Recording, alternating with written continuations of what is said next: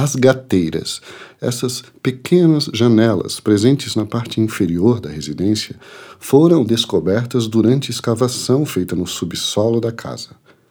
Elas são importantes elementos construtivos que permitem o fluxo de ventilação cruzada, melhorando a qualidade do ar nos ambientes e diminuindo a umidade no interior da casa.